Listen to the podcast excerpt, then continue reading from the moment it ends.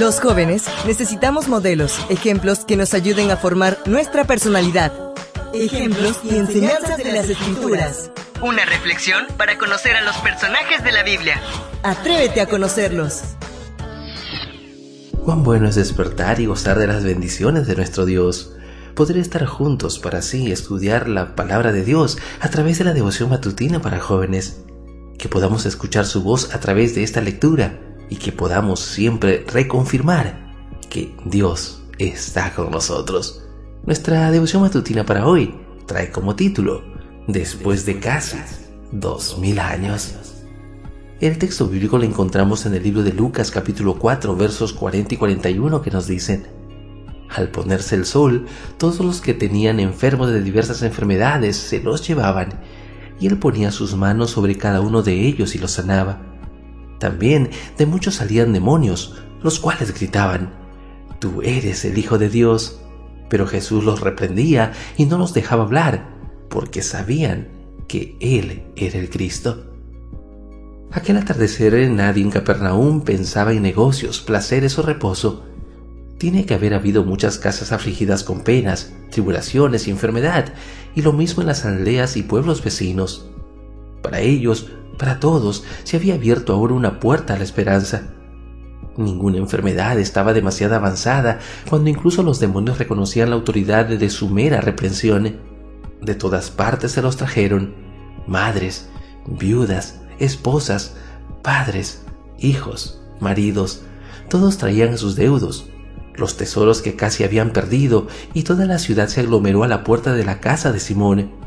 Allí los colocaban a lo largo de la calle hasta la plaza mercado sobre sus camillas o los traían consigo, con mirada suplicante acompañando a las palabras. Qué símbolo de la miseria, necesidad y esperanza de este mundo qué símbolo también de lo que Cristo es realmente como el consolador de los múltiples males del mundo. Después de casi dos mil años de la narración de Lucas, el mundo no ha mejorado en absoluto. En cada rincón del planeta se ve miseria, desolación, angustia y soledad. Incluso en las grandes metrópolis, aquellas que son famosas por la riqueza que poseen, también ahí hay personas marginadas que viven un presente desolador cuando miramos a nuestro alrededor, vemos miles de hogares que están sedientos de paz, armonía y estabilidad emocional. Cada hombre y mujer de esta tierra está deseoso de encontrar seguridad y amor, seguridad y amor que no terminen con una revuelta política o económica, seguridad y amor que duren eternamente. Después de casi dos mil años, Jesús sigue siendo el único que puede proveer lo que este mundo necesita.